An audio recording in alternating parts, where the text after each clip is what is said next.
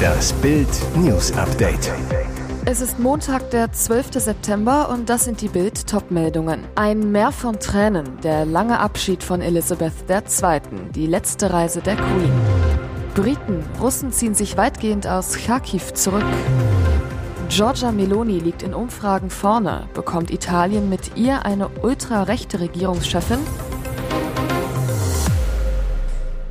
Die letzte Reise der Queen. Sie verlässt ihren Herzensort ein letztes Mal. Als sich die gusseisernen Tore von Schloss Balmoral um 10.07 Uhr Ortszeit öffnen, schauen Millionen Menschen im TV live zu. Am Sonntag wurde der Leichnam von Queen Elizabeth in ihre offizielle schottische Residenz in Edinburgh überführt. Die Website des Bestattungsunternehmens William Purves, zuständig für die mehrstündige Überführung nach Edinburgh, brach kurzzeitig zusammen. Das Logo des Familienunternehmens war am Heck des Leichenwagens zu erkennen. Im Konvoi direkt hinter dem Mercedes-Leichenwagen Queen-Tochter Prinzessin Anne im königlichen Bentley. Noch einmal durchquert Elizabeth ihre geliebte schottische Landschaft. An Aberdeen vorbei, entlang der Nordsee führt die Route. Tausende stehen an den Straßen für einen letzten Gruß an ihre Königin, die um 16.23 Uhr den Palast erreicht. Bis zum Begräbnis am 19. September sind es noch einige Tage. Der Leichnam der Queen wird bis dahin unter anderem mit speziellen Kühlplatten konserviert. Ab Dienstag kümmern sich in London die königlichen Bestatter von Leverton und Sons um den Leichnam. Ein mit Blei ausgekleideter Eichensarg steht dort seit Jahrzehnten für die Queen bereit. Russland hat nach Einschätzung Großbritanniens wahrscheinlich den Abzug seiner Truppen aus dem gesamten zuvor besetzten Gebiet westlich des Flusses Oskil in der Region Kharkiv im Nordosten befohlen. Die schnellen Erfolge der ukrainischen Streitkräfte hätten erhebliche Auswirkungen auf die gesamten operativen Pläne Russlands, teilt das britische Verteidigungsministerium auf Twitter mit und verweist auf den jüngsten Bericht des militärischen Geheimdienstes.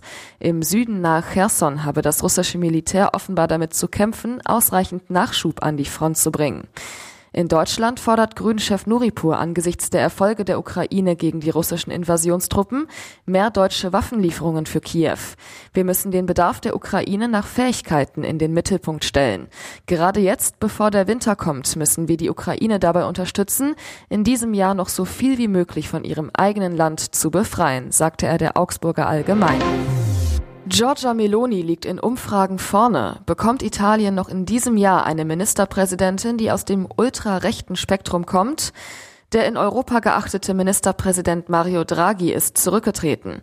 In zwei Wochen wird in Italien neu gewählt und vor der Tür steht offenbar ein Rechtsbündnis mit Populisten und Postfaschisten. Wenn es nach Giorgia Meloni geht, wird sie mit Freude der Kopf der nächsten Regierung. Die aktuellen Umfragen spielen ihr in die Karten. Ihre Partei Fratelli d'Italia führt seit Wochen die Stimmungsbilder an. In der neuesten Umfrage kommt sie auf 24,4 Prozent. Die Brüder Italiens festigen sich als stärkste Einzelpartei. Ein mögliches Bündnis mit Salvinis Lega, Berlusconis Forza Italia und Neue Moderati käme auf fast 46 Prozent der Stimmen. Meloni hat damit beste Chancen, neue Ministerpräsidentin zu werden.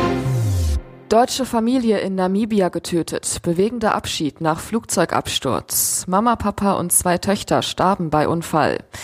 Daheim in Grünwald bei München warteten ihre Freunde schon auf sie, freuten sich darauf, von ihrer Traumreise zu hören, ihre Fotos anzusehen von wilden Tieren und atemberaubender Natur im Süden Afrikas. Doch die vierköpfige Familie kam nicht zurück.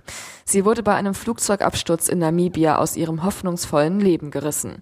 Medizinstudentin Alicia, ihre Schwester Paulina, die Eltern Thomas und Cornelia starben bei einem schlimmen Flugunfall.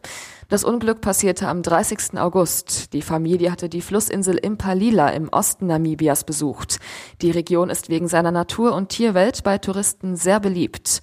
Für ihren Rückflug aufs Festland hatte Vater Thomas extra eine Cessna 210 gechartert.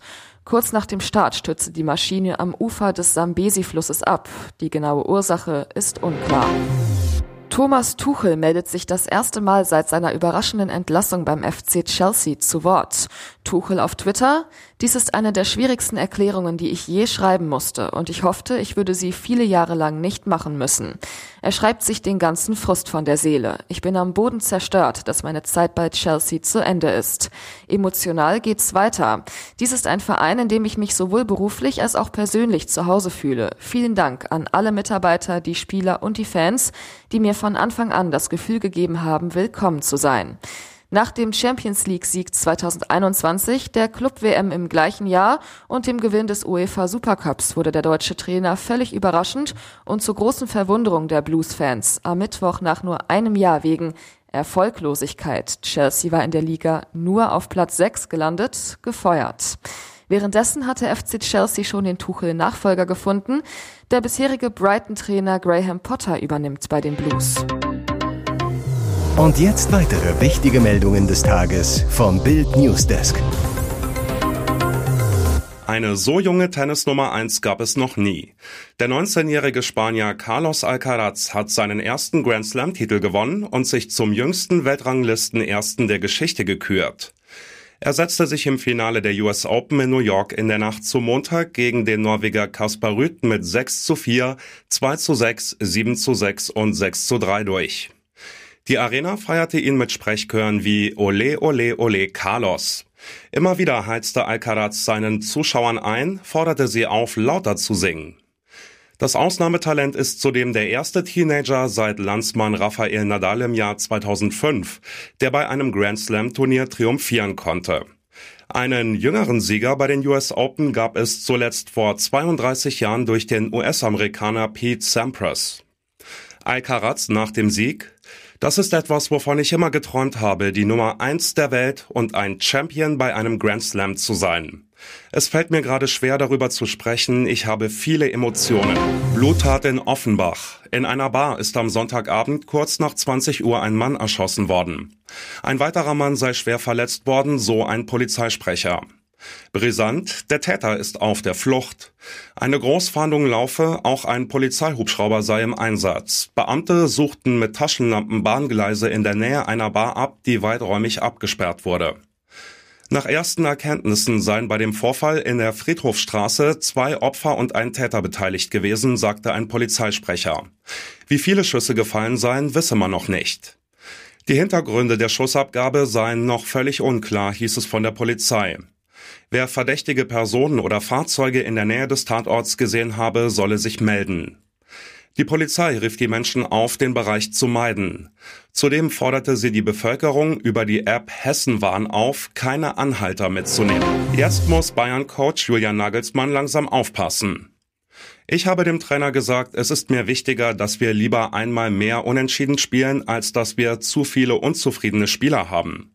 Sportvorstand Hasan Salihamidzic nach dem 2 zu 2 gegen Stuttgart am Sonntag im Sport 1 Doppelpass. Nach drei Unentschieden in der Liga in Serie macht der Bayern-Boss deutlich, in der Anfangsphase der Saison ist es ihm am wichtigsten, dass alle 17 Stars mit Startelf-Anspruch im Top-Kader gute Laune haben. Das Problem? Die Bayern gewinnen wieder nicht in der Liga. Julian Nagelsmann bringt gegen den VfB sechs Bankstars und trotzdem sind die Spieler unzufrieden. Unter der Woche waren die ersten nach dem 2 zu 0 bei Inter mit ihrer Rolle im Team nicht glücklich. Es brodelt in der Bayern-Kabine. Thomas Müller sprach als einziger aus dem Mannschaftsrat Klartext bei Sky. Ich bin sauer, sauer auf uns selbst. Wir müssen uns an die eigene Nase fassen, und zwar jeder Einzelne. Weitere spannende Nachrichten, Interviews, Live-Schalten und Hintergründe hört ihr mit Bild TV Audio. Unser Fernsehsignal gibt es als Stream zum Hören über TuneIn und die TuneIn-App auf mehr als 200 Plattformen, Smart Speakern und vernetzten Geräten.